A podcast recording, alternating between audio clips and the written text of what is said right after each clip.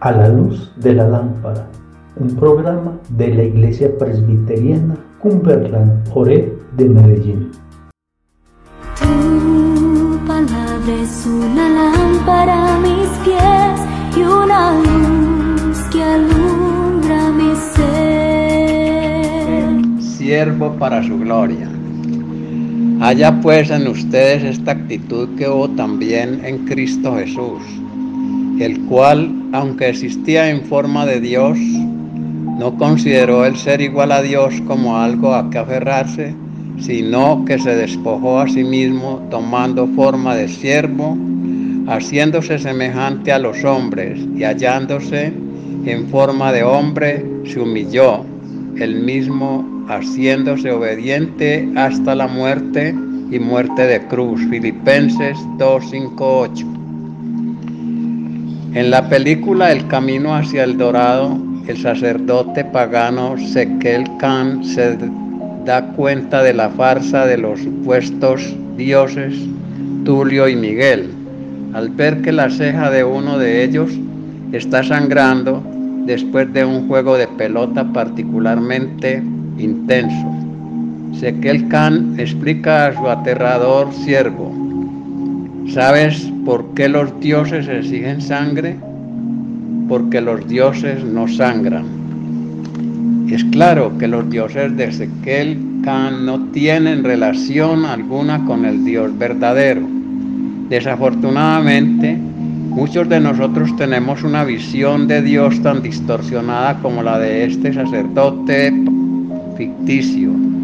El Dios de nuestra imaginación es un Dios lejano y colérico listo para señalar cada una de nuestras faltas y acusarnos por nuestros pecados. Un Dios que no está satisfecho en sí mismo, sino que vive sediento de nuestra sangre.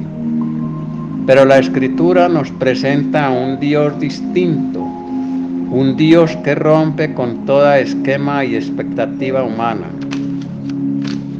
Un Dios santo, sin duda, pero cuya santidad no la lleva a alejarse con rabia, sino a acercarse con ternura de la forma más increíble posible, tomando forma humana y entregándose hasta la muerte por los pecados de su pueblo. El Dios de la Biblia, lejos de exigir como si algo le hiciera falta, se desbordó en amor por su creación y vino al mundo para restaurarla. Jesús nos mostró que los sacrificios del Antiguo Testamento solo eran una sombra del sacrificio perfecto que acabaría con el poder del pecado para siempre. Jesús se humilló hasta morir porque nosotros no, para que nosotros no tuviéramos que morir eternamente.